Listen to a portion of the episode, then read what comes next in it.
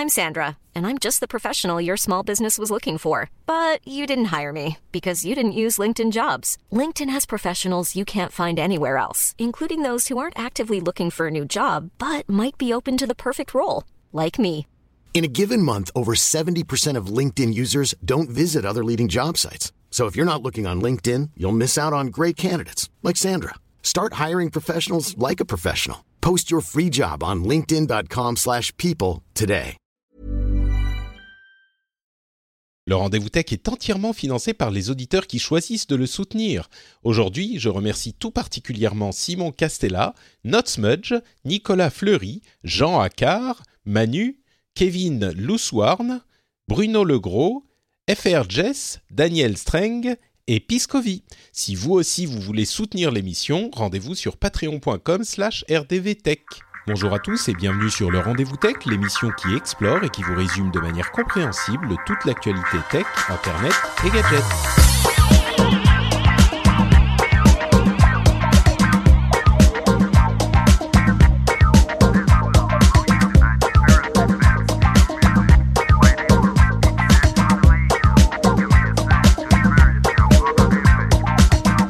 Bonjour à tous et bienvenue sur le Rendez-vous Tech, l'émission où on couvre toute l'actualité tech, internet et gadgets. Je suis Patrick Béja et aujourd'hui on va vous parler de plein de trucs assez intéressants. On va vous parler de projets un petit peu fous, de, drones, taxis volants autonomes, de la Terre euh, regardée en direct par des satellites et avec des flux vidéo qui nous montreraient toute la Terre. On a aussi bien sûr des chiffres du côté d'Apple, du côté de la musique en streaming, du côté de Netflix, des chiffres intéressants.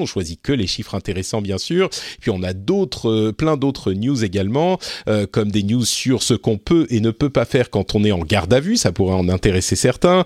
Euh, Bouygues Télécom qui s'intéresse à SFR, etc., etc. Plein de choses. Et pour m'aider à euh, comprendre un petit peu tout ce qui se passe dans le merveilleux monde de la tech, j'ai l'immense plaisir de recevoir pour la première fois Lucie Ronfaux, qui est journaliste au Figaro Tech et qui participe aussi au projet Les Croissants. Comment ça va, Lucie?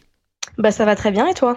Ben, écoute, je suis en forme, j'ai plein de sujets cool aujourd'hui, donc euh, généralement, quand l'émission se présente bien comme ça, je suis content. On verra comment, dans quel état je suis à la fin. Ça, ça peut changer. Mais merci à toi de, de, de te joindre à nous. Euh, Est-ce que tu peux dire aux, aux, auditeurs qui ne te connaissent peut-être pas euh, deux, trois petits mots sur toi, et puis on, on se lancera dans les sujets?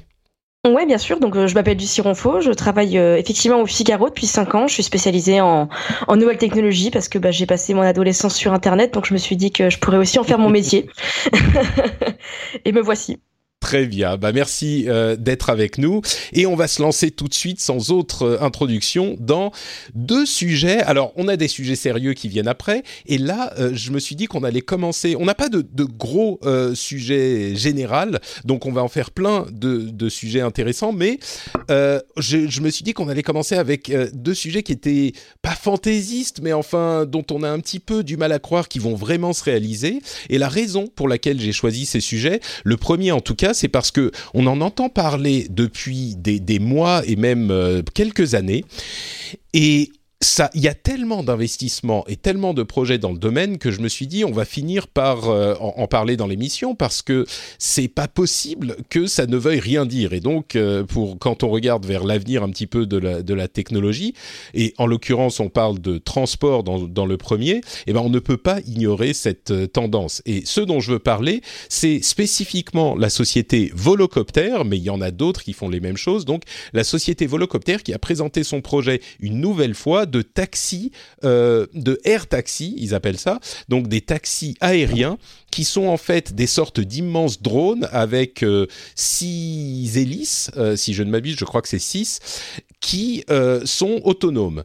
Et l'idée est de transformer et même de révolutionner les transports dans les villes avec des, des sortes de ports à auto, de drones autonomes comme ça, transporteurs autonomes, qui seraient implémentés dans les villes et euh, qui transporterait les, gens d'un point à l'autre sans euh, conducteur et dans les airs. Et de manière relativement silencieuse, hein, c'est pas des avions parce qu'évidemment il n'y a pas de réacteur, donc euh, c'est un petit peu plus silencieux que s'il y avait un, réacteur dessus. Là où euh, c'est intéressant, c'est qu'il y a d'une part énormément de d'investissement dans le domaine, comme je le disais. On a vu des projets similaires un petit peu partout, euh, ou dans différents endroits. On a vu notamment à Dubaï. Et avant l'émission, quand on préparait, Lucie, tu me rappelais euh, le projet soutenu par Larry Page qui s'appelle Kitty Hawk. Absolument, ouais, qui est un projet exactement la même chose. C'est un euh, des taxis autonomes et volants et électriques, euh, donc non polluants. Euh, et Larry Page finance ce projet depuis 5 ans et là ils viennent de commencer les tests hein, en Nouvelle-Zélande, donc ils sont ils, sont au-delà du proto. Ouais, mais c'est c'est le cas également pour Volocopter. Je crois que c'est eux qui font le projet à Dubaï, si je ne m'abuse. Peut-être que je me trompe, mais effectivement il y a également des, des tests à Dubaï. Et quand on en a entendu parler, on en a entendu parler aussi au CES. Peut-être d'ailleurs qu'on l'a évoqué rapidement dans l'émission, mais c'était vraiment fantaisiste. Et là, euh, j'ai l'impression que ça commence. C'est plus une question, d'ailleurs, comme le dit euh, l'article de The Verge, c'est plus une question de si, c'est une question de pas juste de quand, mais aussi une question de comment.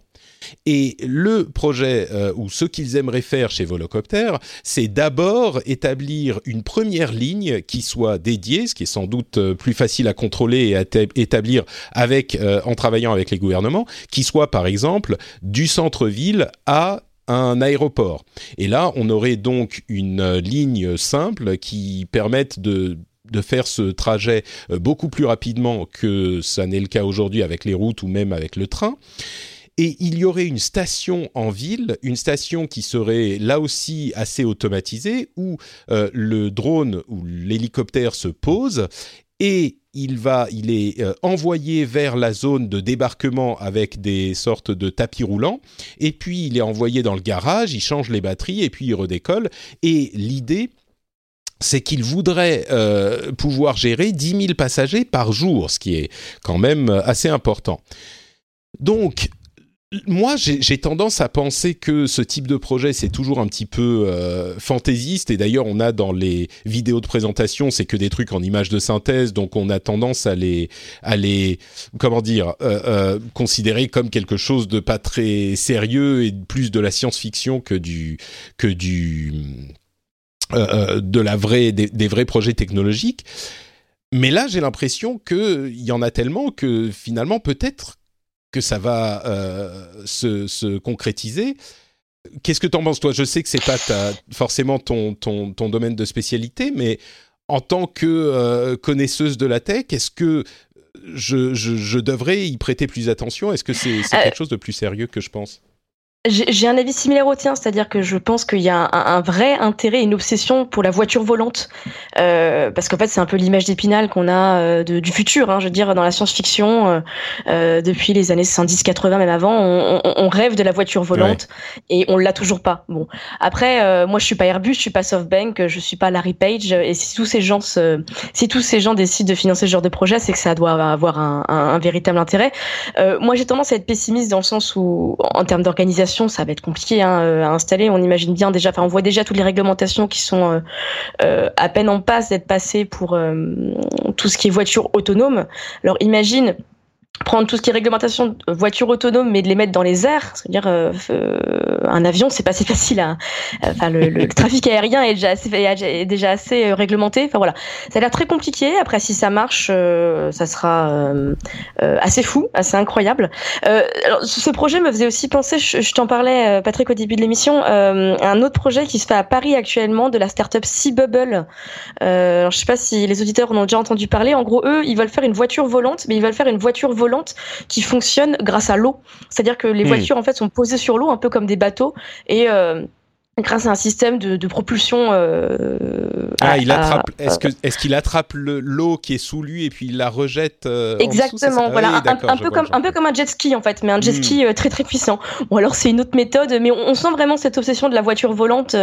Bon, après voilà, si ça donne des, des, vrais projets, pourquoi pas. Mais moi je suis pareil, je suis encore un petit peu pessimiste sur ce genre de sujet pour l'instant c'est ouais, il y a deux choses euh, hyper intéressantes dans ce que tu dis, c'est que d'une part, euh, tout le monde est obsédé par ce truc bien sûr pour les questions de, de, de, de fantasmes de voitures volantes, et puis aussi, euh, comme tu le disais, si Larry Page et Airbus et d'autres s'intéressent à ces trucs-là, entre parenthèses, le volocoptère a genre 16 rotors, hein, donc euh, c'est beaucoup plus que je pensais, mais euh, s'ils s'y intéressent tous, c'est qu'il y a un, véritable problème de transport dans euh, les villes aujourd'hui, et que ça, ça pourrait être une solution idéale si ça venait à fonctionner.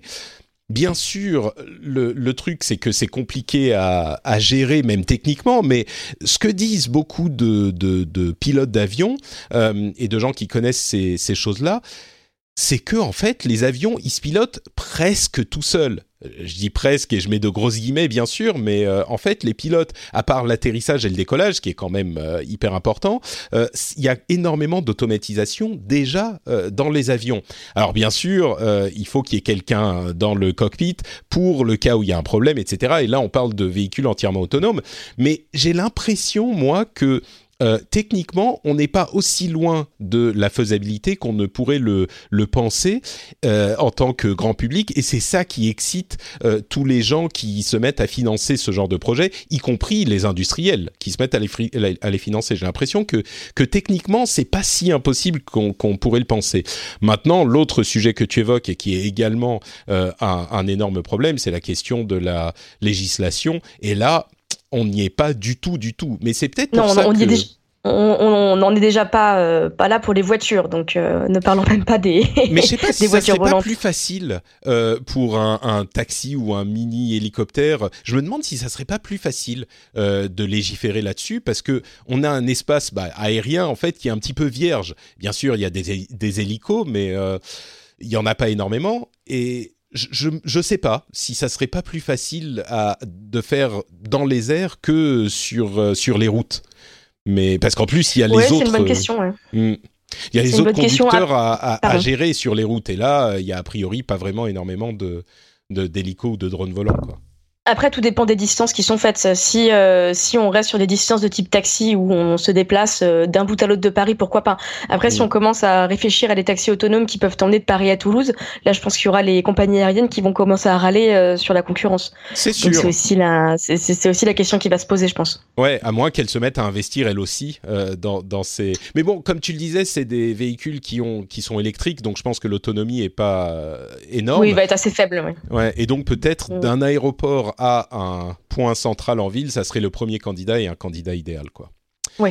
Mais bon, donc ça c'était pour euh, ces, ces, volocoptères et autres euh, projets de, de taxis volants autonomes qui commencent à être euh, plus sérieux qu'on aurait pu le penser. Il y a un autre projet un peu fou que je voulais évoquer aussi, c'est le projet de Earth Now. Euh, Earth Now, c'est une start-up qui est soutenue par euh, Bill Gates, qui vient de révéler son projet, qui euh, voudrait utiliser un, un, un, une collection de satellites pour surveiller la Terre avec des flux vidéo en permanence et en direct. Euh, surveiller la Terre, j'exagère. Euh, disons qu'ils auraient une série de satellites qui filmeraient la Terre et qui euh, redirigeraient les flux, euh, enfin qu'on pourrait observer. C'est du c'est du Twitch live en fait, mais euh, de toute la Terre. Et alors on sait pas, on n'a pas tous les détails sur la la quand ils voudraient commencer à lancer les satellites et quelle résolution exactement ils pourraient avoir. Mais on imagine que ça serait quand même, quelle que soit la résolution, une résolution qui permet euh, d'observer, si ce n'est des personnes, au moins euh, des véhicules et, et, de voir des mouvements sur les, les, enfin, dans les villes ou dans les euh, campagnes ou ce que c'est. Je me demandais si ça pourrait pas avoir des conséquences, même pas inattendues, mais quel type de, de, de, de quelle manière ça impacterait le monde si on avait un flux permanent de vidéos sur toute la Terre? Alors là, c'est une société privée, donc il, il ne le rendrait pas forcément public, mais je, je, pense à la manière dont, ne serait-ce que Google Earth ou même Google Maps, a euh, transformé certaines choses. Par exemple, c'est complètement euh, anecdotique, mais il y avait des gens qui avaient des, des piscines aux États-Unis qui ne payaient pas la taxe pour les piscines, ou c'était peut-être même dans d'autres pays. Et avec euh, Google Earth ou Google Maps, ils avaient, ils s'étaient fait retrouver par l'administration fiscale. Il y avait ce genre de truc. Et, euh, et, donc je me demande si la même chose, mais en fait ça serait Google. Imaginons Google Maps ou, Google Earth où on voit la planète en direct ou même avec, euh, je sais pas, 5-10 minutes ou une heure de, de, décalage, mais on voit ce qui se passe sur la planète. Enfin, si on a des questions de vie privée, parce que on voit la planète dans son ensemble, c'est pas tellement préoccupant. Mais si on se dit, ah bah j'aimerais bien aller surveiller le euh, 12 euh, euh, rue de Rivoli, tu vois, où je sais qu'il y a quelqu'un que je connais qui va souvent, et je connais sa voiture, la couleur de sa voiture et le modèle, si on a une résolution qui est pas trop dégueu, on pourrait presque le se, cibler ce genre de truc, quoi. C'est, je sais pas, ça me paraît être une étape supplémentaire dans la, pas forcément l'inquiétude, mais les possibilités, on va dire, que, que ça pourrait offrir. Oui, je suis d'accord. Je, me demande en fait quel intérêt ça peut avoir. Il y en a sans doute, hein, parce que encore une fois, sinon ils investiraient pas. j'imagine. Euh, voilà. Après, moi, ce que je regrette, alors c'est un peu old school hein, comme euh, comme opinion, mais moi, ça m'embête toujours quand ce sont des entreprises privées qui qui investissent dans ce genre de projet un peu fou et, et, qui sera qui, qui, qui aurait un intérêt public en fait. Euh, c'est vrai que moi, j'adorerais que euh, bon la NASA qui est déjà à moitié privée hein, de fait vu, vu vu le nombre de contrats qu'elle signe, ou l'agence le, spatiale française puisse aussi investir dans ce genre de projet. Mais bon, hmm. tant mieux hein, s'ils existent, mais je préférerais encore que ça soit rendu disponible au plus grand nombre. Ouais, c'est sûr que. À condition qu'on ne surveille pas, à condition qu'on surveille pas ma maison euh, sur Internet, ça par contre, je, préfère pas. Tant, qu'il y a en fait euh, ce genre de projet, évite juste, on va dire, ça serait pas mal, mais ils évitent juste Patrick, la maison de Patrick Béja et la maison de Lucie Et de Lucie Ronfaux. Merci beaucoup. Les deux, mais à part ça, euh, ça serait très bien. Non, mais c'est effectivement un projet hyper intéressant. comme je le disais, il y en a d'autres qui sont euh, en cours d'investigation, on va dire. On est vraiment aux, premières étapes là, mais euh, on est en train effectivement d'avoir une étape supplémentaire et il y en a, il y en a pas qu'une quoi. Donc il y en aura forcément, j'imagine, avec des résolutions plus ou moins bonnes et peut-être des décalages plus ou moins longs. Euh, à un moment, ça va finir par se retrouver sur Google Maps quoi, ou sur un équivalent. Mm. Donc euh, ou au moins sur certaines zones. Enfin, je sais pas. Ça va être, ça va être assez intéressant comme développement. Bon, revenons un petit peu sur Terre avec des sujets beaucoup plus concrets et on va parler un petit peu d'argent, tiens. Euh, et comme je vous le disais, on a souvent euh, l'occasion de parler de chiffres, mais on ne choisit que les chiffres intéressants dans cette émission. Et le premier que je voulais euh, mentionner, c'est un chiffre de l'industrie du de, la musique qui a atteint le le chiffre d'affaires de 17,4 milliards de dollars en 2017. Euh, c'est plus euh, d'un milliard de plus qu'en 2016. Mais la partie la plus intéressante de ce chiffre, c'est surtout le fait que 43% euh, du chiffre d'affaires de l'industrie de la musique viennent de la, du streaming. Et c'est bien sûr notable parce que on a entendu l'industrie de la musique se lamenter de l'arrivée du streaming il y a euh, quelques années de ça déjà, et disant que le streaming payait beaucoup trop peu et que ça volait en quelque sorte, bon ils ont peut-être pas utilisé le terme voler, mais que ça euh, privait les artistes des revenus du, des ventes euh, directes de musique numérique. Alors bien sûr, ils avaient dit la même chose au moment du début de la vente numérique en disant que ça ne compensait pas les ventes de CD, et on sait bien sûr que la musique numérique aujourd'hui représente euh, la quasi-intégralité euh, des revenus, mais 43%, euh, c'est énorme pour un truc, enfin le streaming, concrètement, ça a vraiment, c'est vraiment devenu venu sur le devant de la scène, je dirais il y a peut-être 5 ans, je sais plus quand a été créé Spotify. Ça, fait, ça fait 8 ans à peu près, hmm, ouais. d'accord. Il, me semble 8 ans, mais bon, Spotify a mis, a mis très longtemps avant de trouver son modèle économique, et maintenant ils explosent, hein. d'ailleurs ils viennent juste de rentrer en bourse. Mhm. Euh, Spotify euh, euh, bouffe un peu tout, mais alors c'est intéressant ce que je réfléchis. Je, je repensais à une, une rumeur que j'avais lue sur Apple qui s'apprêterait d'ailleurs à, à, supprimer la vente à l'unité euh, euh, de, de, morceaux de musique ah oui. euh, sur iTunes. Alors ça n'a pas été confirmé par Apple, mais je pense que ça va dans le dans le sens du vent. Hein. C'est clair que maintenant, enfin je sais pas toi Patrick, mais euh, c'est vrai que moi je je, je, je n'écoute ma musique que via Spotify. Oui, bon, moi je suis sur Apple Music, mais effectivement, c'est du streaming, euh, c'est ça. chacun sa crèmerie. c'est ça. Mais, mais oui, non, mais complètement. Euh, et, ils ont atteint les, les niveaux de revenus qu'ils avaient à peu près en 2008. Et je pense que au-delà de l'industrie de la musique euh, elle-même, c'est une preuve de plus s'il en fallait. Euh, je sais même pas s'il en fallait, mais c'est une preuve de plus que euh, les changements sont souvent douloureux, surtout quand c'est la, la, tech qui vient disrupter en bon français un, une industrie euh, qui était très confortable avant l'arrivée des nouvelles technologies.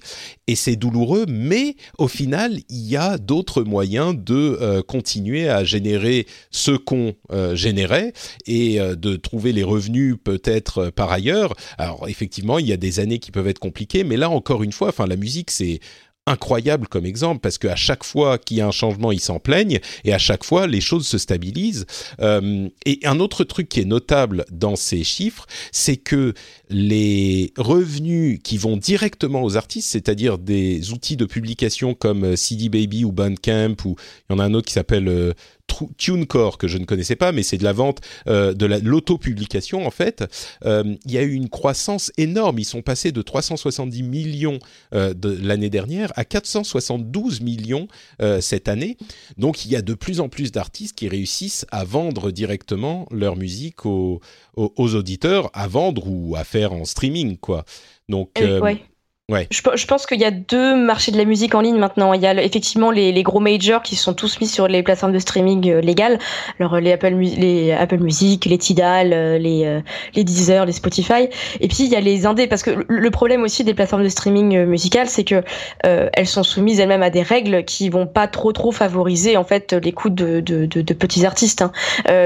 J'avais lu un article très intéressant, c'est sur Numérama il me semble, qui racontait un peu les stratégies commerciales que développait Spotify au, dans ses algorithmes. Parce que Spotify met beaucoup en avant ses algorithmes de recommandation, notamment dans, dans les playlists. Euh, et en fait, euh, les, les majors achètent hein, le, le, droit de mettre en avant leurs artistes dans ce genre de, de, de playlist. Donc même quand on met en avant l'intelligence artificielle qui est capable de te faire euh, des playlists accordées à tes goûts, bah, en fait, c'est quand même les mêmes artistes qui sont souvent remis en avant. Donc ouais, c'est pour ça que les majors que les... maintenant sont très contents. Mais euh... les, les, majors peuvent acheter le droit d'être dans la playlist mix chill mm. ou mix R&B machin. Ils mettent Beyoncé dans la liste et du coup ça fait Exactement, non seulement ouais. des vues mais en plus ça ça rend la c'est un petit peu comme payer pour passer à la radio à l'époque quoi donc on, on voilà c'est de la pub hein, c'est une autre forme de pub hein. ouais. mais euh, donc voilà je, je pense que maintenant ils sont très contents du streaming c'est sûr, c'est sûr, mais ce qui, ce qui, euh, pour, pour ce qui est des artistes indépendants, en fait, je crois que tu as raison, ils se retrouvent difficilement dans les playlists. D'ailleurs, euh, quand on parle d'une grosse croissance, on est quand même seulement, entre guillemets, à 472 millions en 2017 sur les 17 milliards que représente l'ensemble de, la, de, de cette industrie. Euh, mais je pense qu'on s'adresse vraiment à des gens qui ont réussi à séduire des auditeurs par ailleurs, et ces auditeurs ensuite peuvent retrouver les articles, les, artistes sur leur plateforme euh, traditionnelle, sur leur plateforme favorite, et du coup c'est la possibilité pour ces indépendants de d'atteindre leurs auditeurs. Alors que bon si on remonte à 20 ans c'était beaucoup plus difficile évidemment. C'était peut-être même euh, quasiment impossible. Donc euh, donc là encore une fois euh, cette possibilité pour les artistes de s'adresser directement à leurs auditeurs ou à leurs fans, bah c'est comme partout ailleurs sur Internet et ça se retrouve euh, dans l'industrie de la musique également. Euh, je note enfin que même si on, dit que le streaming ça représente, euh, enfin c'est devenu incontournable et très certainement c'est devenu incontournable, ça représente que que entre guillemets 43% euh, des revenus de l'industrie de la musique, donc c'est toujours pas la majorité euh, des revenus. Il faut quand même le noter, même si la progression est, est, est bien sûr euh, hyper importante. Quoi. Euh, la progression, je ne l'ai pas notée, mais elle est de presque 40% euh, d'une année sur l'autre. Donc euh, effectivement, c'est hyper important. Et si on parle de choses qui représentent beaucoup d'argent, on revient forcément à Apple à un moment. Et là, je voudrais, euh, je voudrais Quelle parler, transition n'est-ce pas? Je suis un pro, je fais ça depuis longtemps. Euh, je voudrais encore vous donner des chiffres étonnants. Je sais pas si toi tu as lu l'article, mais euh, on va on va prétendre que euh, tu n'es pas au courant. Si je te dis sur les trois derniers mois de l'année 2017, à ton avis combien de téléphones différents étaient présents dans le top 10 des téléphones qui ont euh, rapporté le plus, attention c'est en, en profit, hein, euh, on parle de profit, mais qui ont rapporté le plus à leur constructeur. Combien euh, de, de téléphones Apple est-ce qu'il y aurait dans ce top 10 ah bah alors, écoute, il se trouve que j'ai pas lu l'article, donc ah, je vais te donner une vraie super. réponse de, de, de Béotienne. Euh, on va dire 3 Ouais, bah c'est ce que j'aurais pensé aussi. Il y en a 8 dans les téléphones qui rapportent le plus. 8, c'est invraisemblable. Les seuls autres, c'est euh, des téléphones Samsung, le Galaxy Note 8 et le Galaxy, le Galaxy S8 euh, Plus. Et euh, parmi ces 10 téléphones, celui qui a rapporté le plus, encore une fois, hein, on parle de profit et pas de revenus. Donc c'est pas une question de vente ou de part de marché, c'est vraiment une question de profit. Celui qui a rapporté le plus, c'est l'iPhone 10, dont il faut noter qu'il venait de sortir à ce moment-là, hein, donc c'est quand même important, mais encore une fois, je te pose la question, quel pourcentage des revenus de, euh, du quatrième trimestre de 2017 est-ce que l'iPhone 10 euh, représente? Bon, alors là, je connais la réponse, ah, donc je. bon, euh, certains d'entre vous pourraient dire sur l'ensemble de l'industrie du smartphone, je sais pas, 5, 10, 15%. Non, 35% des profits. C'est énorme. Mais c'est énorme. invraisemblable. Encore une fois, il venait de sortir, donc il s'est sans doute plus vendu, mais il était disponible que pendant deux mois sur les trois, donc ça compense un petit peu aussi. Ce qui est encore plus notable, c'est que l'iPhone 8 et l'iPhone 8 Plus représentent eux aussi à eux deux 35% euh, des revenus, donc euh, pardon, des, profits. Euh, donc entre ces, ces téléphones qui sont sortis ce trimestre-là, mais on a 70% des profits qui, reviennent à Apple. Euh, si on prend l'ensemble des téléphones, parce que comme je vous disais, il y en a 8 dans le top 10 des téléphones qui rapportent euh, le plus, euh, si on prend l'ensemble des téléphones, ils représentent 95% des profits de l'industrie du smartphone sur ce trimestre. Pardon, 95%, j'exagère, j'exagère peut-être un petit peu je vais retrouver le chiffre, euh, excusez-moi, 86%, voilà. 86% euh, des profits. Et il faut voir que euh, on a en, en 1, 2, 3, 4, 5, 6e position le Galaxy Note 8, 8e position le Galaxy S8 Plus, qui représente respectivement 3,9 et 1,7% des profits. En 10e position, on a l'iPhone SE, qui représente moins de 1%, 0,9% des profits. Ce qui veut dire que en dessous, tous les autres constructeurs ne représentent, enfin représentent à moins de 0, et beaucoup moins de 0,9% des euh, profits de cette industrie. Alors encore une fois, je le précise, euh, c'est quand même le trimestre où sortent les téléphones d'Apple, donc évidemment ils vont représenter beaucoup, et on a affaire à un rapport d'une euh, d'une analyse, enfin un rapport d'une firme d'analyse qui s'appelle Counter, Counterpoint Research, donc c'est peut-être pas 100% juste. Mais enfin, je sais pas, moi, quand j'ai vu ces chiffres, euh, moi, ma, ma, ma, mâchoire est tombée de, de 20 cm, quoi. Bah après, comme tu dis, euh, je pense que c'est assez significatif hein, que les résultats soient sur le Q4 parce que le Q4 c'est Noël et Noël c'est clairement la période où Apple euh, euh, vend le vend ses iPhones. Après, moi, ce que je, je, je t'avoue que je faisais partie des, des sceptiques de l'iPhone 10 sur ses ventes notamment. Moi, je le trouvais beaucoup trop cher. et en fait, Apple a prouvé que bah non, non, il, il, sait vendre des, des, des, iPhones aussi chers parce que je pense qu'Apple a bien compris combien de dollars et combien d'euros ses utilisateurs étaient prêts à dépenser. Et bah c'est beaucoup. c'est vraiment beaucoup. Donc euh, voilà, hein, c'est vrai que sur, les résultats euh, annuels d'Apple, c'était assez significatif. Apple, en gros, a enregistré une très légère baisse euh, de la vente des iPhones l'année dernière, en 2017, par rapport à 2016. En revanche, sur les profits, ça a explosé. Parce que justement, Apple a cette, a cette stratégie du haut prix, mais qui fonctionne, qui fonctionne très bien pour eux.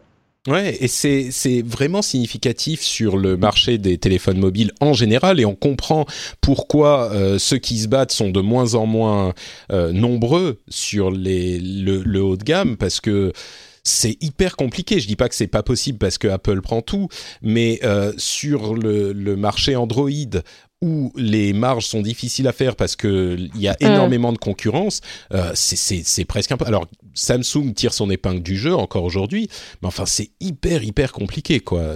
Le, ouais, à part Samsung, il y a quand même pas. Bon, il y a, y a les Huawei, il y a les Honor, euh, il y a les LG, etc. mais bon, il y, en a, mais c'est vrai qu'à part Samsung et Apple sur le très haut de gamme, parce qu'après il y a aussi euh, d'autres euh, d'autres secteurs du marché des smartphones. Même sur le moyen de gamme, la concurrence est tellement féroce que tu peux vendre tes téléphones, mais combien de profit est-ce que tu vas faire là-dessus? C'est c'est féroce comme concurrence, donc euh, clairement il y en a qui s'en sortent, mais Ouais, ouais, puis on lutte pas contre une marque. Apple, ce qu'ils ont réussi à faire, c'est imposer cette marque, imposer l'iPhone comme étant un marqueur culturel, et que je pense que pour beaucoup de personnes, ben, smartphone est synonyme d'iPhone. Hein. Mm. Non, c'est vrai. Bon, il y, a énormément de gens qui. Je pense que les gens qui veulent un téléphone spécifique, il y en a énormément qui prennent des téléphones Android évidemment, mais on parlait du, du quatrième trimestre. Je pense qu'il y a quelque chose là aussi de significatif parce que les, tu le disais, c'est le trimestre de Noël, et je pense qu'il y a euh, pas mal de téléphones, peut-être pas des iPhone 10 qui se sont fait offrir à Noël, mais, euh, mais peut-être des, des modèles un petit peu plus anciens. On voit que même l'iPhone 6 L'iPhone 6, qui a donc 3 ans euh, cette année, représente 1,8% des profits, ce qui est 0,1% de plus que le Galaxy S8 Plus. Donc 6, 6S se vendent encore, et même le SE, je suis sûr qu'il y a énormément de téléphones qui s'achètent pour les enfants, pour les... Et, et quand tu veux faire plaisir, je pense qu'il y a plus de gens qui vont acheter un iPhone parce qu'il y a ce statut, cette marque, qu'un téléphone mmh. Android, à part peut-être Samsung, effectivement. Voilà, moi j'ai moi-même conseillé plusieurs collègues qui voulaient offrir des iPhones, je cite pas cher, à leurs enfants à Noël. Donc euh, voilà, j'ai que. Je, précise que moi je suis sous Android. Hein. Je, suis team Android depuis le départ, mais. Ah, on en a beaucoup dans l'émission qui sont team Android, mais, mais on vit en bonne entente. Hein. On est quand même gentils les uns avec les autres. euh, bah, continuons très très rapidement sur Apple avec euh, Apple News, qui est ce service de news qui existe depuis un certain temps aux États-Unis. C'est une application en fait de news. Ils ont racheté Texture et Texture, c'est une app qui faisait en fait une sorte de service d'abonnement à la presse. On payait euh, une dizaine de dollars par euh, mois et on avait accès à tout un tas, je crois 100 ou 200 titres de presse aux États-Unis. Euh, il semblerait qu'Apple qu'Apple veuille intégrer ce service dans son service de news et du coup proposer pour un abonnement payant une sorte de Netflix de la presse. Je voulais évoquer la chose parce que du coup, toi, venant du Figaro. Je suis curieux, et donc du monde de la presse, je suis curieux de savoir ce que tu penses, surtout dans le contexte du streaming dont on vient de parler à l'instant, mhm, euh, avec euh, la musique qui a fini par s'imposer malgré les, les plaintes des, des, de l'industrie de la musique. Est-ce que tu crois que ça pourrait peut-être être une solution pour euh, aider la presse, cette histoire de, de Netflix de la presse, ou est-ce que ça fonctionnerait pas? Enfin, je sais pas, qu'est-ce que tu en penses? Alors je pense que ça peut marcher. Je pense qu'Apple a une stratégie très intéressante et qui est sans doute euh, meilleure que celle qu'a adoptée par exemple Facebook euh, sur euh, les relations avec les médias et la presse en général. En gros, quand on regarde Facebook, Facebook a donc lancé un, produit qui s'appelait Instant Articles, qui était une sorte de, pour ceux qui connaissent AMP, enfin. Oui, le, service, le standard de Google qui permettait en fait d'afficher des articles ou des pages très rapidement. Très rapidement, voilà. Ouais. Exactement. Et donc en gros, Facebook a dit voilà, nous on va on va investir dans la presse. Il a pas trop demandé l'avis aux médias. Il y allait un peu comme un bulldozer. Et le résultat, c'est que tous ces produits qu'il a lancés dans les médias n'ont pas marché du tout. Hmm. Apple, à l'inverse, euh, prend le temps euh, de, de, de, trouver son modèle. Donc, il teste Apple News, mais uniquement aux États-Unis pour l'instant. Nous, en France, on a uniquement le droit au, à la petite liste euh, qu'on appelle Apple News, mais qui est pas exactement Apple News, qui est une sélection de une sélection euh, d'articles effectivement. Voilà, une sélection d'articles de la presse qui, qui, apparaît. je, le, je le précise quand on swipe à droite, on a une liste d'articles de la presse et je crois que c'est ça que que c'est de ça que tu parles. Hein. C'est, oui, oui, c'est ça. C'est pas une app en fait, c'est juste. Euh, oui, c'est pas une app, ouais, c'est, c'est un ticker. Et, euh, et globalement, la presse aime toujours qu'on lui parle d'argent hein, plutôt que de, de, de donner son travail gratuitement parce que c'est, c'est comme ça qu'on, qu'on se rémunère et c'est comme ça qu'on paye mon salaire. Donc, euh, moi, je, je, suis plutôt optimiste hein, sur ce genre de ce genre de modèle. Alors après, à voir euh, quel genre de partenariat euh, Apple signera et si le partenariat sera seront suffisamment intéressants pour hmm. intéresser un maximum de médias c'est sûr que si on est dans une configuration où on a, euh, je sais pas, 20 000 abonnés, effectivement, ça, ça ne représente pas assez d'argent. C'est comme le streaming. Si on stream euh, quelques euh, dizaines ou centaines de milliers de, de, titres par mois, ben, on va aller pointer du doigt, mais ça ne rapporte que 0,004 centimes par stream, c'est rien du tout. Alors que si on se met à avoir, 500, euh, je parle de la France, mais 500 000, 1 million d'abonnés à un truc comme ça, à 10 euros par mois, ça commence à devenir quelque chose de, de, de, qui peut peser son poids, quoi. Donc, ouais, surtout euh, qu'Apple a la force de frappe nécessaire euh, hmm. à ce que ce genre de projet réussisse, en tout cas au niveau de l'audience de base. Donc à voir ce que ça donnera. Et puis puisqu'on parle de Netflix, là encore, transition euh, toute trouvée, il y a deux euh, chiffres dont je voulais parler, enfin deux choses dont je voulais parler. Peut-être le premier, je vais parler du chiffre. Ils vont investir un milliard de dollars euh, dans les productions en Europe cette année. Un milliard. Et c'est le double de ce qu'ils ont fait l'année dernière. Alors, je me suis un tout petit peu renseigné, visiblement, TF1 tout seul, ils font euh, au moins autant chaque année. Euh, j'espère que je me trompe pas dans les chiffres, mais donc, bon, moi je me suis dit, mais un milliard, c'est fou. Est-ce que c'est plus que toutes les sociétés de, enfin toutes les chaînes de télévision réunies en Europe. Non, non, évidemment, TF1 fait presque autant, mais enfin, quand même, un milliard d'investissements, ça représente quelque chose de, significatif. Et dans le même temps, il semblerait qu'ils aient étudié la possibilité d'acheter des salles de cinéma. Alors, on n'est que aux États-Unis, euh, et, et, visiblement, ils sont pas sûrs, peut-être à New York, mais pas à Los Angeles, machin. Mais et ça sera peut-être que de la représentation en fait, que pour euh, faire classe. Mais euh, mais mais c'est ça pourrait être une idée intéressante d'avoir des salles de ciné euh, achetées par Netflix, enfin que, possède Netflix pour passer leurs films. Je sais pas comment ça se passerait en France, peut-être pas très bien, mais donc entre ça et les investissements, ouais, Netflix un peu inarrêtable quoi. Euh, inarrêtable et puis euh, Netflix qui fait des bons deals. Hein, euh, le, le, succès récent de La Casa des Papel, je sais pas si tu regardes Patrick. Ah, j'ai pas regardé. Non. Alors La Casa des Papel, qui est une série espagnole mmh. que Netflix, dont Netflix a racheté les droits pour la première saison il y a un an et ça a eu un succès mais hallucinant sur Netflix. Il me semble à vérifier que c'est le show non anglophone le plus regardé sur Netflix aujourd'hui. Plus que Terrace House? Plus que Terrace House. Terrace House, même si j'aime beaucoup Terrace House, c'est très niche, hein, on va pas se mentir. bon, d'accord, ça fait mal de, l'admettre, mais ok. Mais oui. Euh, et en fait, du coup, Netflix a investi donc dans cette série qui était déjà diffusée en fait à la télé espagnole, mais va produire la seconde saison, qui euh, va être diffusée là, ou qui, qui est déjà diffusée d'ailleurs. Il me semble que ça devait être diffusé euh, là cette semaine ou la semaine prochaine. Enfin bref, tout ça pour dire que Netflix a vraiment un œil hein, pour mm. trouver les bonnes séries, les séries qui intéressent. Et c'est vrai que voilà, en film, c'est toujours euh, de mon avis, vraiment pas terrible, mais en termes de séries et de documentaires, c'est imbattable. Mais tu sais que euh, le truc, alors ce que disent euh, tous les connaisseurs de la chose, c'est qu'ils ont un œil et surtout, on en revient toujours aux mêmes choses, ils ont les données.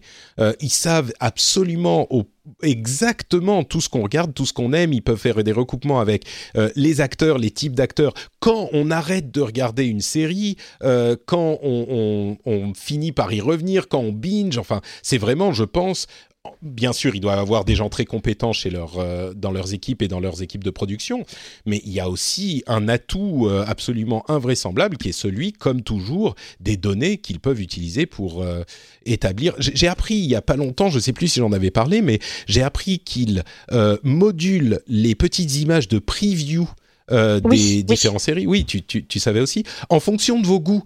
Donc euh, moi j'ai des images différentes d'une autre personne pour la même série parce que comme ça ils peuvent euh, adapter à ce à quoi on est plus euh, réactif.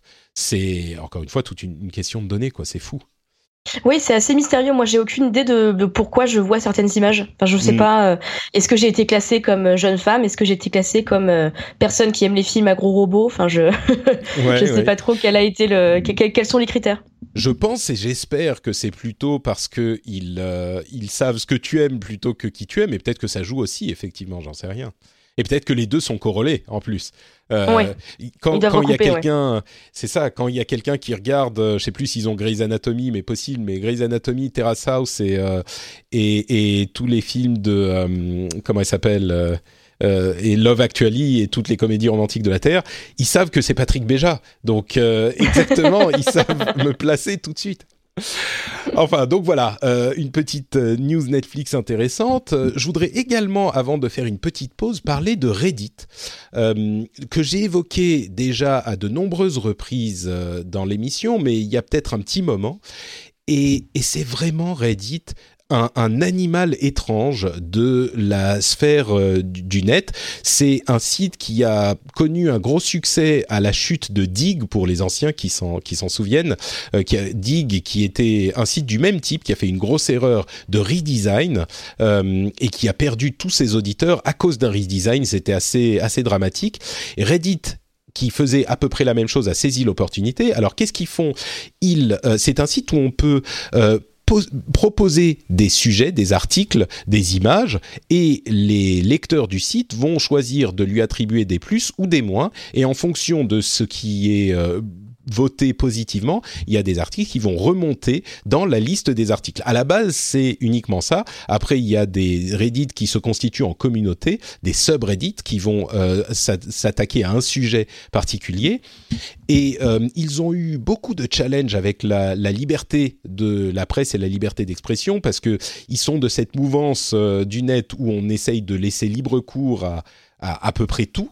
Et, euh, et ça leur a bien sûr posé des, petits problèmes. Et ils ont dû, eux aussi, un petit peu grandir, on va dire, et devenir sérieux et devoir euh, utiliser le banhammer pour, euh, pour bannir certaines communautés qui, étaient, qui, qui exagéraient un petit peu. On va rester gentil. Mais aujourd'hui, ils ont plus de 330 millions d'utilisateurs actifs mensuels, ce qui a augmenté de 30% Rendez-vous compte, en six mois, c'est une croissance absolument énorme et c'est autant que Twitter. Et pourtant, j'ai l'impression que Reddit fait euh, beaucoup, beaucoup moins de bruit que Twitter, mais il y a énormément de, gens qui sont actifs là-dessus et euh, c'est vraiment une ressource du net hyper importante. C'est un petit peu un des outils des connaisseurs, en quelque sorte.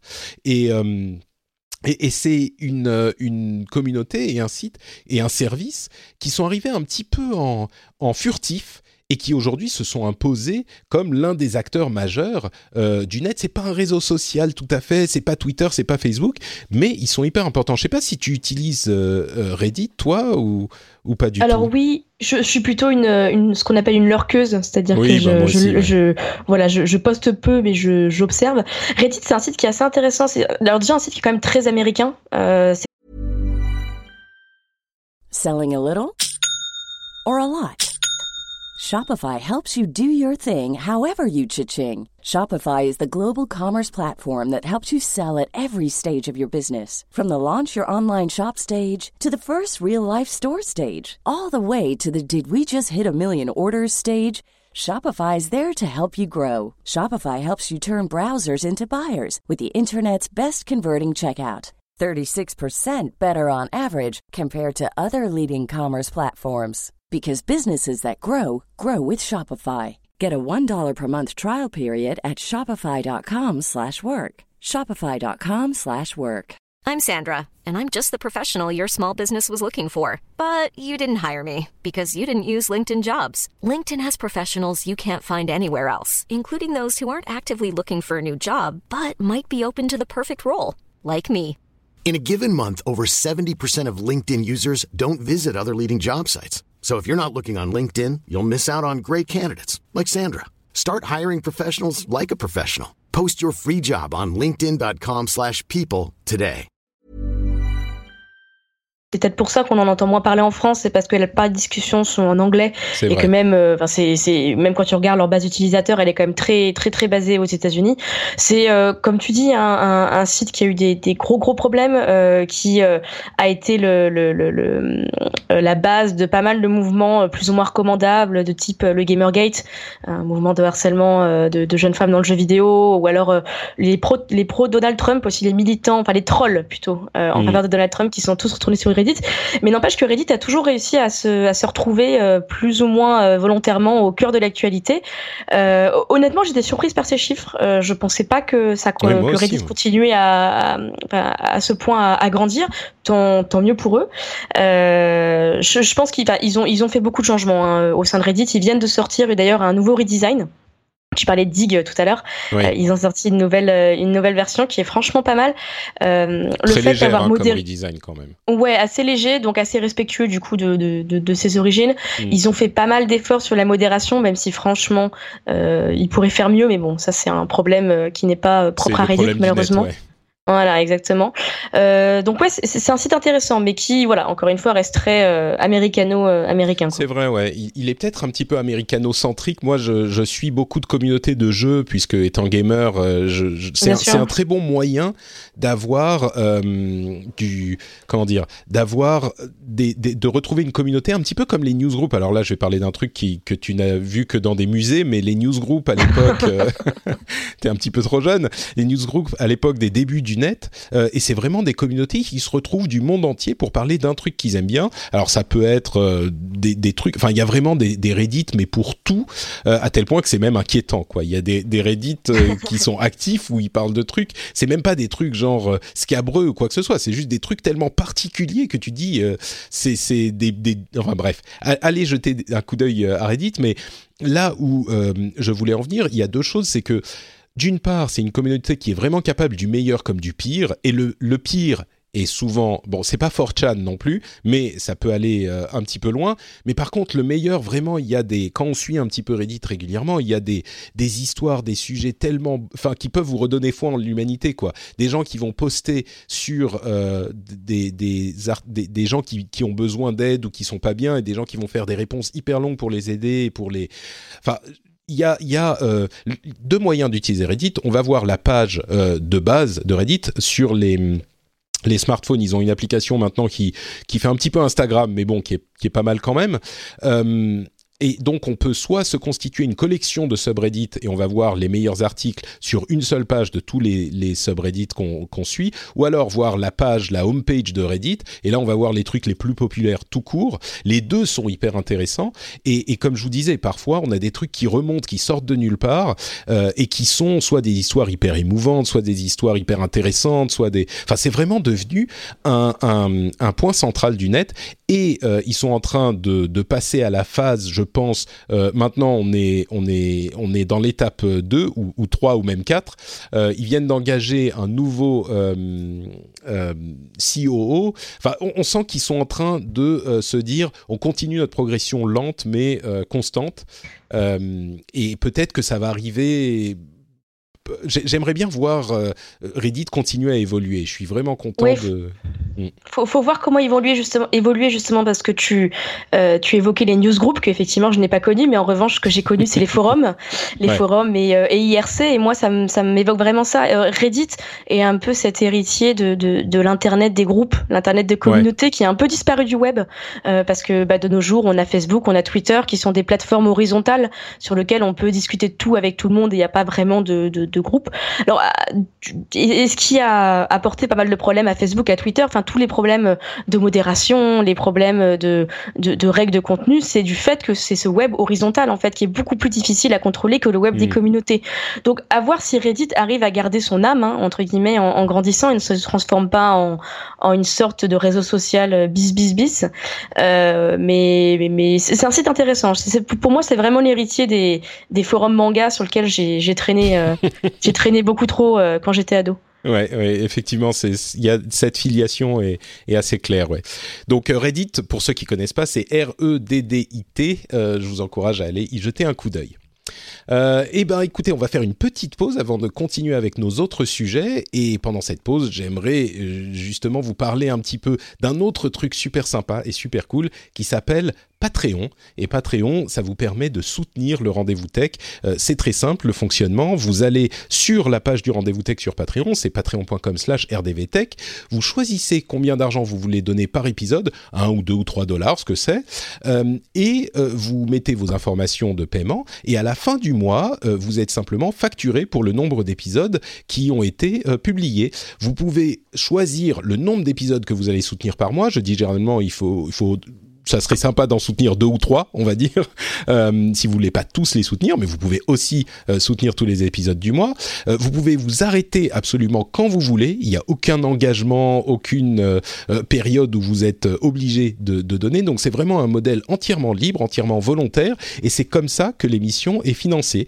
L'émission n'a absolument aucune autre source de revenus, donc c'est vraiment grâce aux auditeurs que cette émission peut exister et que je peux en faire mon travail sur lequel je travaille tous les jours pour vous préparer cette émission. Donc euh, c'est un business model vraiment cool et je vous encourage à y jeter un coup d'œil comme comme sur Reddit. Euh, si vous pensez que l'émission vous apporte euh, un petit moment de un petit moment sympathique ou euh, un- des informations intéressantes, si vous pensez qu'elle vaut quelque chose, euh, allez faire un tour sur Patreon pour pour euh, bah, euh, euh, donner la valeur que vous recevez. Et je remercie justement certains auditeurs qui ont choisi de soutenir l'émission. Félix Canto, Andrea Vanzuli, Moon of Alabama, Goleno, Pierre-Gérard Martin, Pierre-Louis Mondoloni, Alexandre Carpentier, Marc Bergeret, Jean-Baptiste Borel et Victor Harang. Merci à vous tous et merci à tous ceux, les très nombreux auditeurs qui choisissent de soutenir l'émission. Je suis infiniment, infiniment reconnaissant que vous me permettiez euh, de faire de cette passion mon travail et je me lève tous les jours pour travailler pour vous, pour faire cette émission. Je suis hyper, hyper reconnaissant de votre soutien. Bon bah continuons avec des histoires peut-être un petit peu moins drôles et euh, un changement dans le fonctionnement du, euh, de la loi française qui désormais vous oblige à donner votre code de déverrouillage de votre smartphone euh, et même tous les mots de passe en fait en cas de garde à vue. Ce qui est, alors je ne sais pas exactement comment fonctionnait les, la loi avant euh, ça. Enfin, clairement, on n'était pas obligé de le faire. Hein. Il y a une question de, légale qui est la question de la non-incrimination. Euh, donc, on ne peut, on peut on ne peut pas être tenu de s'auto-incriminer. C'est un petit peu comme euh, aux États-Unis, il y a, je crois, le cinquième amendement qui dit que euh, on ne peut, on n'est pas obligé de répondre si une réponse nous auto-incriminerait. Euh, donc, si on vous demande, est-ce que c'est vous qui avez volé les bonbons de Patrick Si par exemple, au hasard, si vous vous appelez Daniel Béja, que vous avez 13 ans et qu'on est dans les années 80, et que votre mère vous dit mais est-ce que c'est toi qui as pris les bonbons qui étaient dans le placard? Eh ben, Daniel Béja, au hasard, n'est pas obligé de répondre parce qu'il n'est pas obligé de s'auto-incriminer. Hein? Voilà, donc c'est clair. Eh ben, cette euh, règle s'étendait jusqu'à maintenant au smartphone, euh, enfin au smartphone, aux services informatiques et en particulier au smartphone parce que quand vous êtes en garde à vue, eh ben vous êtes euh, en possession de votre smartphone généralement. eh bien, il se trouve que euh, désormais, le Conseil constitutionnel a euh, euh, décidé, suite à, une affaire spécifique hein, qui avait été amenée devant lui en raison d'un, d'une personne qui avait été arrêtée et qui avait refusé justement de donner les codes de son téléphone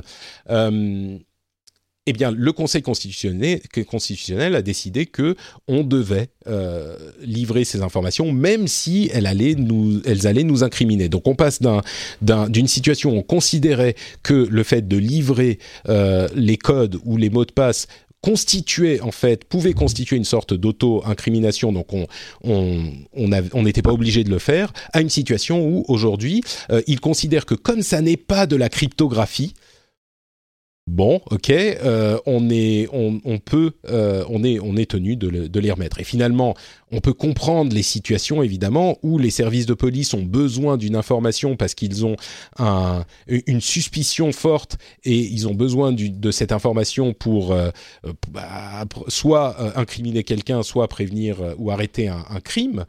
Mais là, on, on, a aussi des situations où ça pourrait être plus problématique. Alors, avant qu'on ne, qu'on ne freak out, j'allais dire en anglais, mais avant qu'on ne panique complètement, euh, si j'ai bien compris, je suis pas juriste, mais si j'ai bien compris, euh, il, il, faut que euh, l'enquête ait déjà identifié des données qui sont, je, je cite, susceptibles d'être utilisées pour préparer, faciliter ou commettre un crime ou un délit.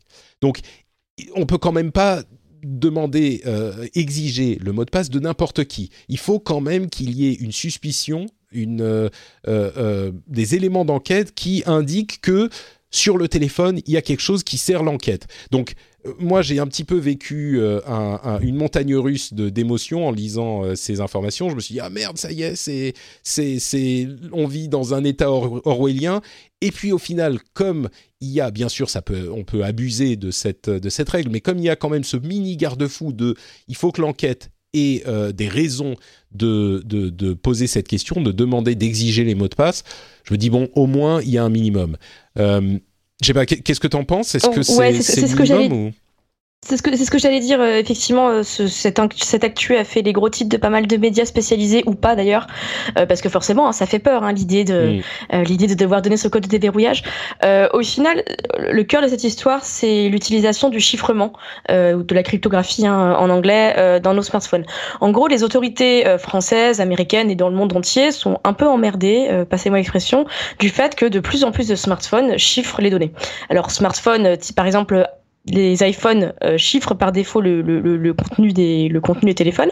Donc c'est-à-dire qu'en fait du coup le code de déverrouillage fait euh, euh, office de clé de déchiffrement. Parce que le principe du chiffrement, pour ceux qui ne savent pas, c'est que seul l'auteur et la personne qui doit recevoir un message peut consulter ce message grâce à des clés de chiffrement et de déchiffrement. Donc il y a rien qui est stocké sur des serveurs, c'est vraiment stocké en local. bref, et donc du coup il y a pas mal d'applications qui proposent ce genre de service. WhatsApp est chiffré, par exemple. Il y a Signal euh, qui propose d'envoyer des messages chiffrés. Euh, Telegram, dont on parlera après, il me semble, euh, qui propose ce genre de service. Et ça, ça embête la police parce que du coup, bah, forcément, des gens utilisent ce genre de service pour euh, se mener des bah, des actes peu recommandables. Sauf qu'en fait, déjà, un, le chiffrement peut être utilisé à des fins tout à fait recommandables, hein, ne serait-ce que par souci de vie privée. Personnellement, j'utilise Signal, par exemple. Hein, c'est une bonne app de messagerie. Euh, et, et, ensuite, euh, les, les, autorités ne peuvent pas demander, par exemple, à Apple ou à WhatsApp de déchiffrer ce genre de message, en fait, parce que le bah, chiffrement ils ont pas est fait les clés, quoi. Ils n'ont pas les clés, voilà. Le chiffrement s'est fait de telle manière que, euh, en gros, Apple et WhatsApp se lient un peu les mains eux-mêmes en disant, bah, vous pouvez nous demander de, de donner des choses, on n'a rien à vous donner. Donc, la parade qui a été trouvée, et c'est vraiment euh, ce qui est en jeu dans cette décision du Conseil constitutionnel, c'est de dire, eh ben, si on peut pas demander euh, aux, aux, prestataires techniques de nous donner ces, ces, messages, et plutôt que de chercher à les déchiffrer en utilisant de la méthode brute, ce qui prend euh, des plombes, on va plutôt essayer de demander directement le code de déverrouillage euh, qui fait donc office de clé de chiffrement dans le cas des iPhones euh, aux utilisateurs. Cela étant dit, euh, dans la décision du Conseil constitutionnel, comme tu le dis Patrick, il y a quand même pas mal de garde-fous qui sont mis en avant. Euh, alors déjà, il faut effectivement prouver que la personne a eu recours à un, outil de cryptographie dans le cadre d'un délit supposé. Donc par exemple, si moi je suis arrêté, euh, je sais pas moi, pour euh, euh, juste comme ça dans la rue, on peut pas me demander mon code de déverrouillage tant qu'on ne peut pas me prouver que j'ai utilisé WhatsApp, Signal euh, ou d'autres services pour commettre un crime.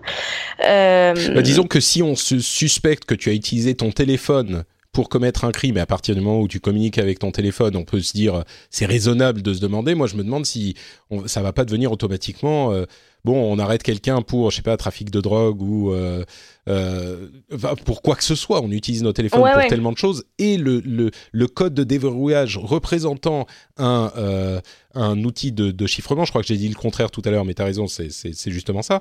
Le code de déverrouillage représentant un outil de chiffrement, du coup, on peut demander le code de déverrouillage du téléphone pour tout, quoi. Bien sûr. Alors après, comme, comme tout dans le droit, hein, tout est sujet à interprétation. Ça, c'est le travail mmh. des avocats, des juges, etc. Le, la décision du Conseil Constit précise que c'est une autorité judiciaire qui peut demander, euh, qui peut faire cette demande. Donc, euh, un policier qui vous arrête ne peut pas tout de suite vous demander euh, votre code de déverrouillage. Il doit d'abord euh, ouvrir une enquête, demander l'autorisation d'un juge, etc. Bref, alors ça veut pas dire que c'est pas grave. Ça veut pas dire que ça peut pas être problématique. Néanmoins, il y a quand même un certain nombre de garde-fous qui fait que, en gros, avant que vous, vous soyez obligé à donner votre code de déverrouillage, vous aurez sans doute le temps d'appeler un avocat euh, qui regardera cette décision et qui pourra ensuite justifier ou non euh, le fait que vous utilisiez des services de cryptographie pour avoir commis ou pas euh, un délit. Mmh, D'accord. voilà. Bon, donc c'est pas. C'est pas comme on a pu le lire peut-être dans certains gros titres, effectivement, euh, en garde à vue. Enfin, tu te fais euh, arrêter, enfin arrêter, tu, tu, passes en garde à vue et tout de suite le flic va te déverrouiller, va te demander de déverrouiller le téléphone euh, et commencer à regarder tes messages Twitter ou ce que Voilà. En, théorie, en théorie, non. En théorie, non. Voilà. D'accord, bon, euh, merci, tu m'as un petit peu rassuré du coup. Merci. tu parlais, tu évoquais de Telegram et c'est euh, bah, justement parlons-en euh, maintenant. en Russie, ils ont ils ont des lois qui exigent que tous les services de messagerie et autres services en ligne, enfin services informatiques, soient sur le territoire russe et soit accessible par les autorités russes. Alors Telegram, bien sûr, euh, ne, ne peut pas répondre à ces demandes et a, enfin, a décidé de ne pas répondre à ces demandes et euh, ils sont hébergés en partie sur AWS, Amazon Web Services, qui héberge une énorme partie du, du, du web et sur Google Cloud. Et euh, la Russie qui ne s'embarrasse pas vraiment du confort de ses, concitoyens, on va dire, ou plutôt qui a cœur de protéger euh, ses citoyens des dangers que représentent les communications chiffrées, euh, a en fait décidé de bannir de tous ces FAI 1,8 million d'adresses IP de Amazon et Google, puisque, comme je le disais, Telegram est hébergé, les services, les, serveurs de Telegram sont hébergés en partie chez Amazon et chez Google. Donc ils ont banni 1,8 million d'adresses IP d'Amazon et Google tout court, ce qui fait que, bien sûr, énormément de services ont, été affectés aussi, puisque, comme je le disais, euh, ces services euh, d'Amazon et, de Google également euh, hébergent énormément de services du web. Ça m'a paru, enfin, c'est vraiment là, on, utilise un, les, Russes ne rigolent pas, ils utilisent un marteau. Et, une faucille, on va dire, pour contrôler le, net. On le savait déjà, mais enfin là, c'est vraiment un, un gros coup, quoi, j'ai trouvé. Ouais, alors ce qui est intéressant, c'est que Telegram avait mis en place en fait un, un, service, de, un, système de sécurité qui fait qu'en fait les adresses IP euh, des serveurs sur lesquels sont hébergées les différentes conversations de ces utilisateurs, euh, ces IP sont switchées en fait toutes les 5-10 euh, minutes. Et donc c'est justement pour éviter que la Russie puisse euh, bannir un serveur et basta. Sauf que l'effet, l'effet de cette mesure, c'est que donc la Russie a banni toutes ces adresses IP. Alors après, je, je lisais une analyse d'un reporter qui est en Russie qui disait que c'était peut-être que Telegram pouvait aussi être une excuse pour la Russie pour se débarrasser d'autres sites et d'autres hmm. applications qui leur posent problème, euh, mais de manière un peu plus discrète. C'est-à-dire que là, là, il y a énormément de sites qui ont été bannis. Il y a même euh, euh des musées à Moscou euh, qui ne, qui, dont le site, dont les sites ont été bannis euh, d'internet du fait de ces mesures. Mais il faudra voir les conséquences un peu sur le long terme de cette histoire et voir si d'autres sites au final, à part Telegram, qui bon, euh, Telegram étant Telegram, mais il n'y a pas que Telegram dans la vie, seront impactés. Et euh, il faut voir aussi jusqu'à quand, euh, jusqu'à où euh, vont tenir Amazon et Google, parce qu'Amazon et Google ont donc des activités en Russie. Ils, ils obéissent à la loi russe qui impose de, de stocker ces données en Russie, donc dans les data centers russes. c'est pas le cas de tout le monde. Facebook, par exemple, a toujours refusé pour l'instant de stocker ces données en Russie, et ça pourrait aussi être une excuse pour la Russie de, de, de bannir Facebook, typiquement, hmm. en disant Sachant bah, que Sachant que le réseau social principal en Russie, c'est Vicontact, qui est qui a été qui a été fondé d'ailleurs par euh, Davel, euh, par euh, Durov, qui est le fondateur de Telegram. Oui, et qui, qui était, c'était pas lui aussi Mail.ru En fait, il s'est fait sortir de sa société par voilà, exactement. et du coup, il s'est barré. Il a, oui, tout à fait. Et, et mais oui, mais le, le réseau social, c'est Vicontact, et ils ont déjà la main mise sur Vicontact, donc peut-être qu'ils sont moins préoccupés par Facebook, mais Enfin bref, donc euh, voilà ce qui se passe quand on vit euh, en Russie. Euh, et, d'ailleurs, je, fais un autre podcast qui s'appelle The Phileas Club, qui est en anglais, où je parle à des gens de différents pays. Et, j'aimerais vraiment, ça fait des années que je, le dis, et il faudrait que je trouve le, bon interlocuteur et l'occasion, faire un épisode sur la Russie avec un Russe, justement, parce que depuis que je, suis, je passe beaucoup de temps en Finlande, qui est très proche de la Russie, on, je, comprends à quel point notre vision de la Russie est biaisée. Bien sûr, il y a énormément de gens qui sont euh, très opposés à, Poutine et à son régime, mais il y a aussi énormément de gens qui sont euh, pour Poutine et son régime pour des raisons qui sont diverses et dans lesquelles je ne vais pas rentrer maintenant, mais euh, j'ai l'impression qu'on ne comprend pas exactement la manière dont fonctionnent toutes ces choses-là et pourquoi Poutine réussit à faire tout ce qu'il fait. Euh, c'est pas aussi dictatorial qu'on pourrait le penser. Même si, bon, c'est pas non plus complètement clean, on va dire. Euh, tiens, en parlant de trucs qui sont pas complètement clean, c'était même pas prévu, mais là, je suis fier de moi. Cambridge Analytica, ah oui, non, mais c'est tout un métier.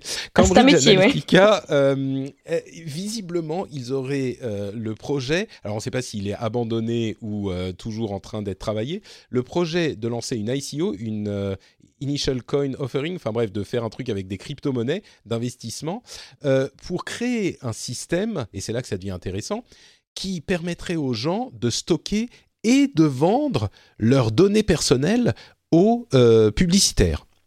Et je trouve que c'est à la fois euh, outrancier et génial euh, cette idée que finalement nos données personnelles, eh ben, on a des données personnelles qui devraient nous appartenir et qui sont exploitées par énormément de sociétés euh, du net et de sociétés tech.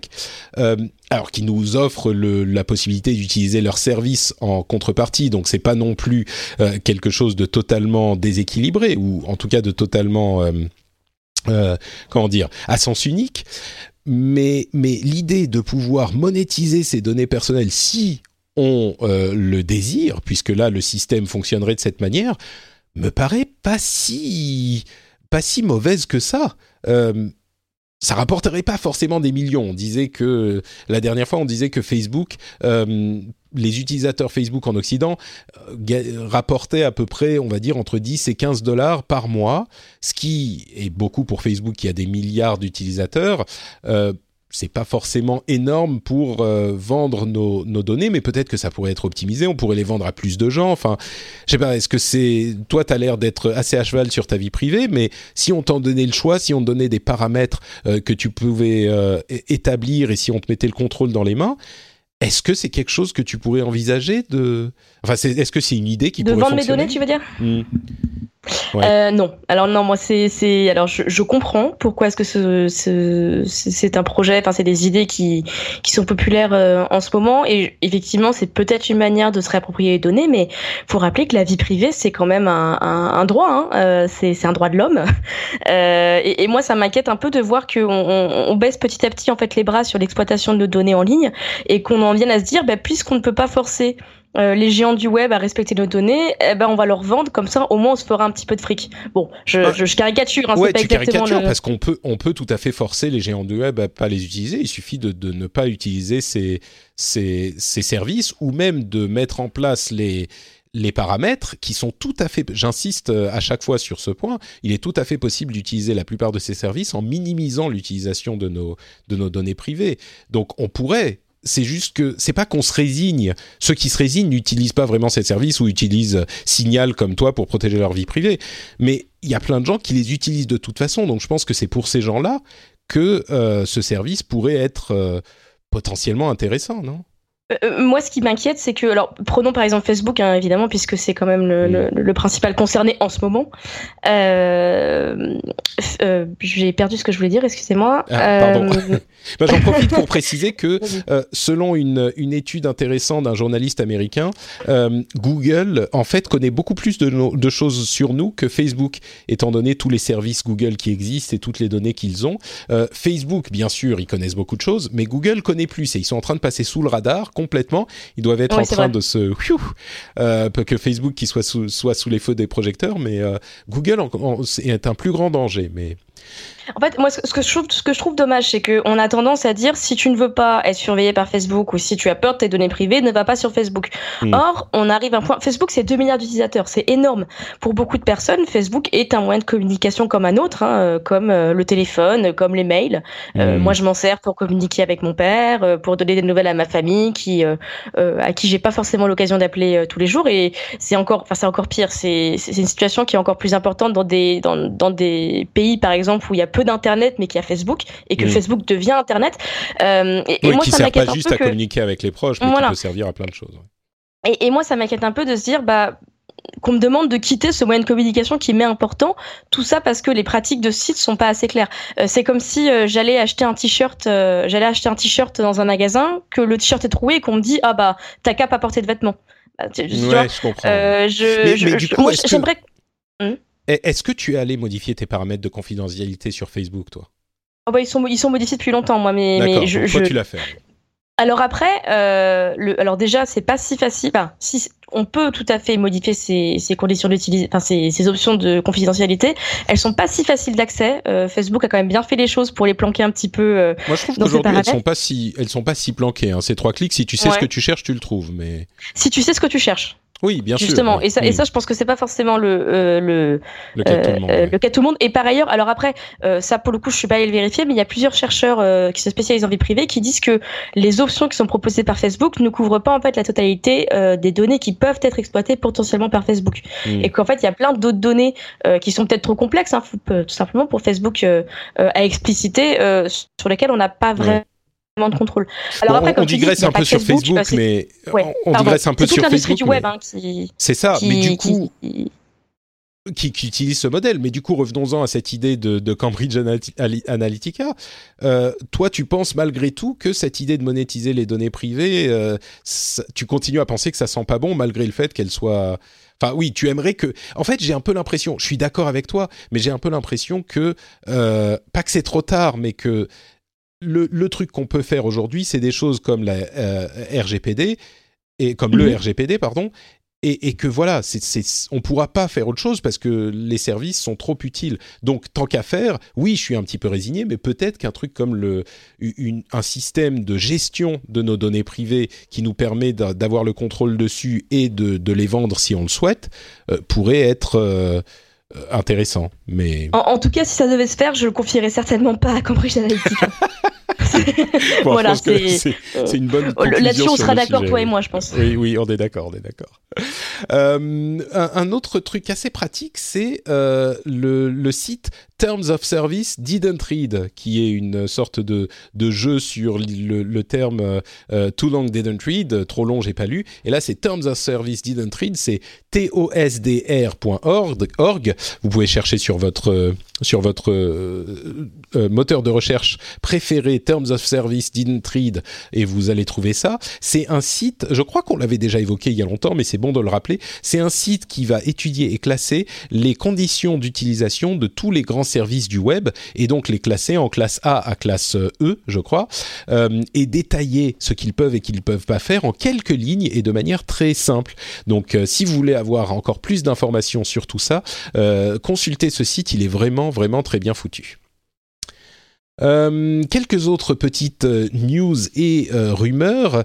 D'abord, une rumeur, on revient en France, selon laquelle Bouygues Télécom s'intéresserait à acheter SFR, qui est en difficulté depuis quelque temps.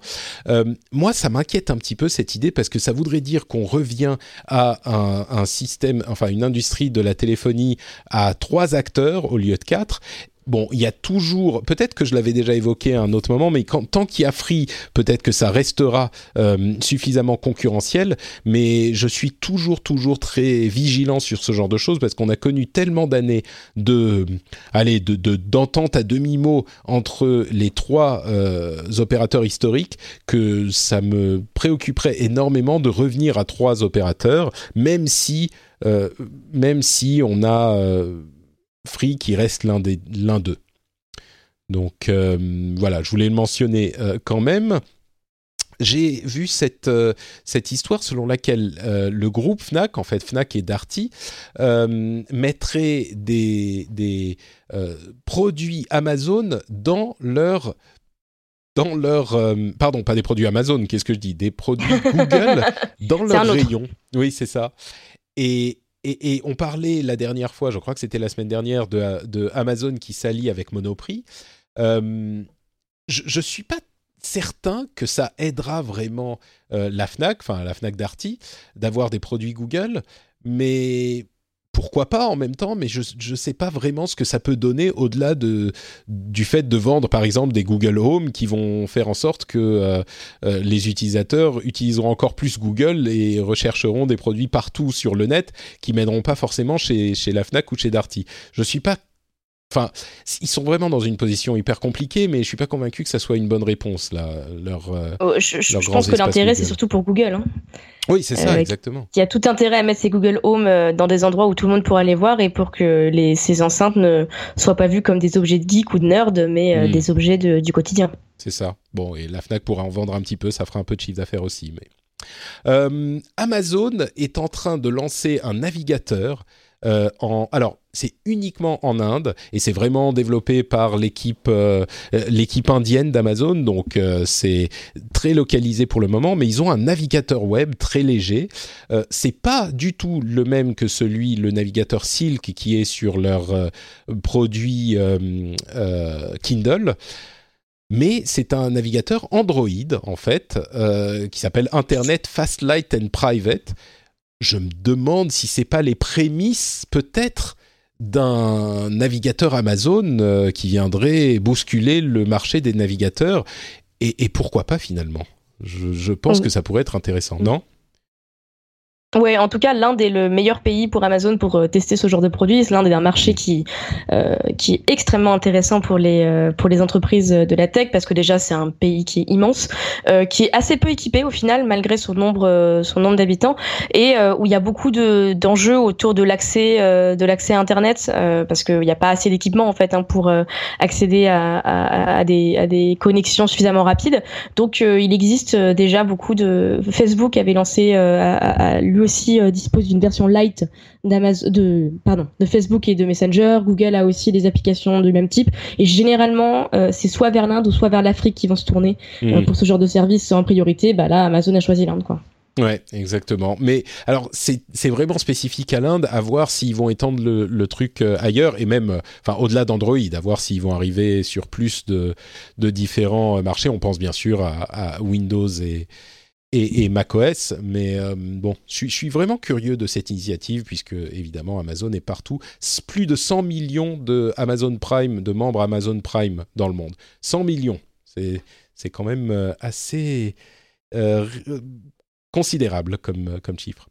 Et enfin, dernier euh, sujet que je voulais couvrir, c'est euh, l'arrivée de Google Chat alors qu'est-ce que c'est que Chat? C'est un énième service de chat de Google. On en a vu des tonnes parce qu'en fait sur Android, euh, c'est un service sur Android bien sûr. Sur Android, le, la messagerie c'est vraiment vraiment le foutoir. Euh, je ne sais pas si tu le confirmeras, toi qui es une utilisatrice fervente. Oui, je confirme malheureusement. Hmm, le truc c'est que il y a les SMS d'un côté, le euh, service de messagerie du constructeur de l'autre. Il y a les Hangouts que Google a essayé de pousser. Il y a Allo, il y a Duo. Enfin, il y en a 12 000 euh, différents.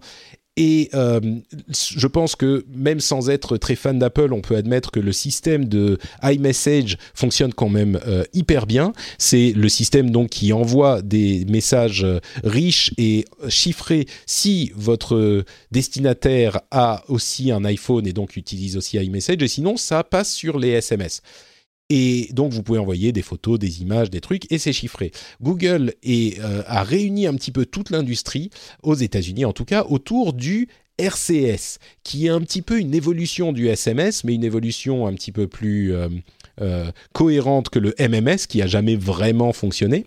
Et donc, le RCS, c'est un peu les messageries modernes, avec, on va dire, messagerie de 2012, quelque chose comme ça euh, mais un petit peu plus moderne que le SMS. Le problème, c'est que c'est pas chiffré. Et donc, je suis comment dire Alors c'est pas chiffré parce que concrètement c'est très compliqué d'avoir toute l'industrie qui se met d'accord sur euh, qui a les clés de chiffrement. Il faut, il faudrait, enfin c'est hyper compliqué.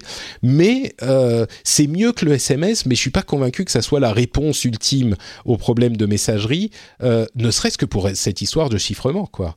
Mais bah, après, c'est toute la, la euh, on va dire, le problème et la beauté d'Android, c'est que c'est un grand foutoir. Euh, alors, ça peut donner des choses très bien comme des choses un peu compliquées. typiquement, le fait que Google ait jamais réussi à imposer un système de messagerie qui est pourtant le service le plus basique euh, qu'on veut sur un smartphone. Euh, moi, je pense que c'est une bonne stratégie qu'ils emploient de s'adosser, euh, enfin de faire une version commerciale en fait du RCS, hein, qui est un standard qui est validé par la GSMA, qui est l'association des des professionnels du mobile dans le monde.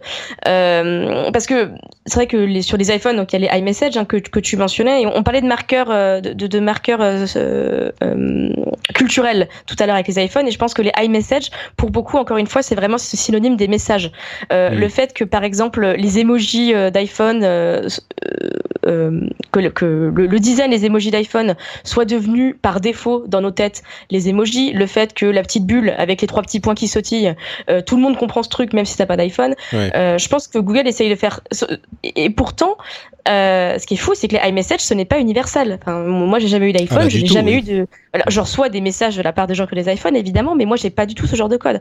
Donc, si Google ah bah, arrive à imposer sur Android, qui est un parc beaucoup plus, euh, beaucoup plus grand, euh, une messagerie qui a des fonctionnalités similaires, ça serait très fort. Et je pense que euh, ça serait bénéfique pour tous les utilisateurs.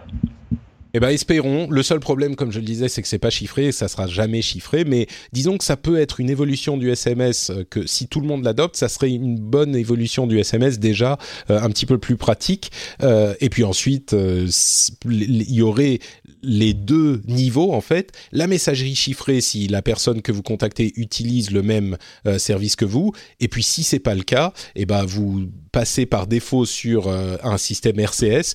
C'est finalement pratique pour le, multimédia euh, des, du, du, cybermonde, euh, mais, mais pas ça répond pas à nos préoccupations euh, autres, c'est-à-dire les préoccupations de, vie privée, effectivement.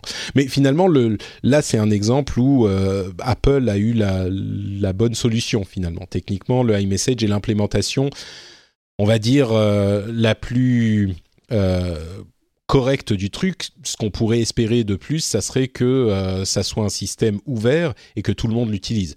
Euh, si Apple utilisait le standard Signal, Signal par exemple, je fais un mélange entre le français et l'anglais, Signal, euh, ça serait la, solution idéale parce que ça serait interopérable. Et là, oui, on aurait une meilleure solution. Mais à défaut, bon, on est euh, dans la situation dans laquelle on est aujourd'hui. Peut-être que Chat aidera un petit peu à uniformiser tout ça, au moins sur Android, pour les messages sur Android. Et c'est le dernier sujet qu'on euh, voulait évoquer aujourd'hui. Donc on arrive à la fin de l'émission. Merci beaucoup Lucie de t'être jointe à moi. J'espère que ça s'est pas trop mal passé.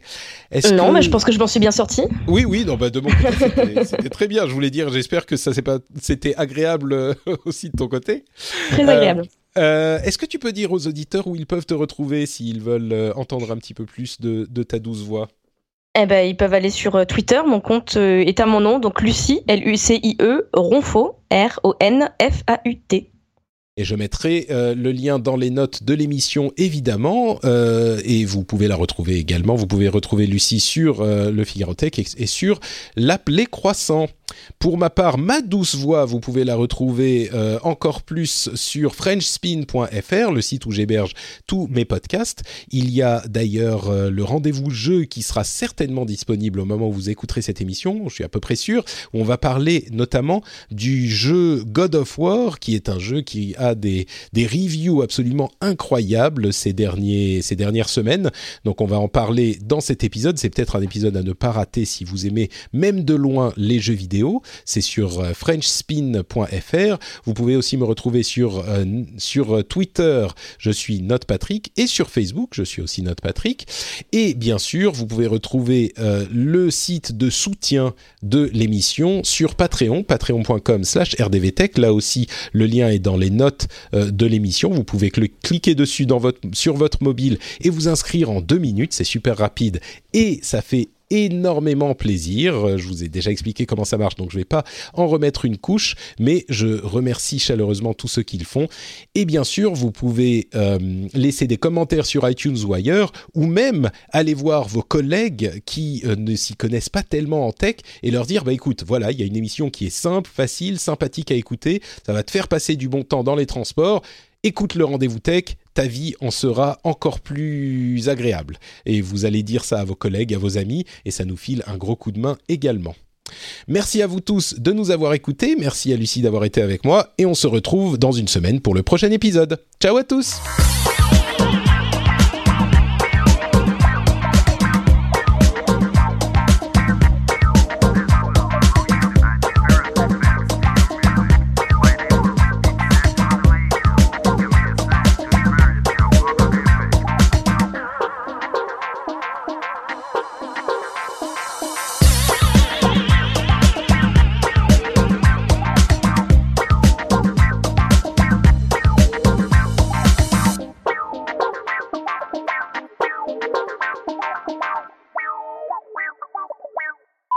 Bonjour à tous et bienvenue sur le Rendez-vous Tech, l'émission bimensuelle où on couvre toute l'actualité tech, internet et gadgets.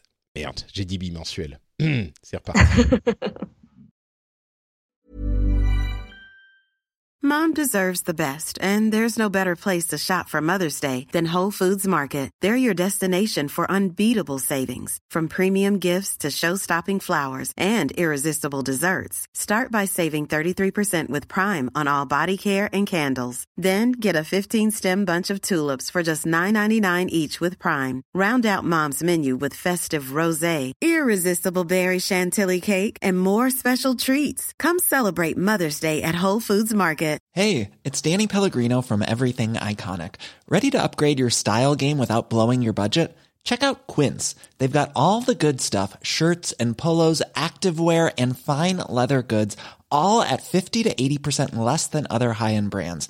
And the best part? They're all about safe, ethical, and responsible manufacturing. Get that luxury vibe without the luxury price tag. Hit up quince.com slash upgrade for free shipping and 365 day returns on your next order. That's quince.com slash upgrade.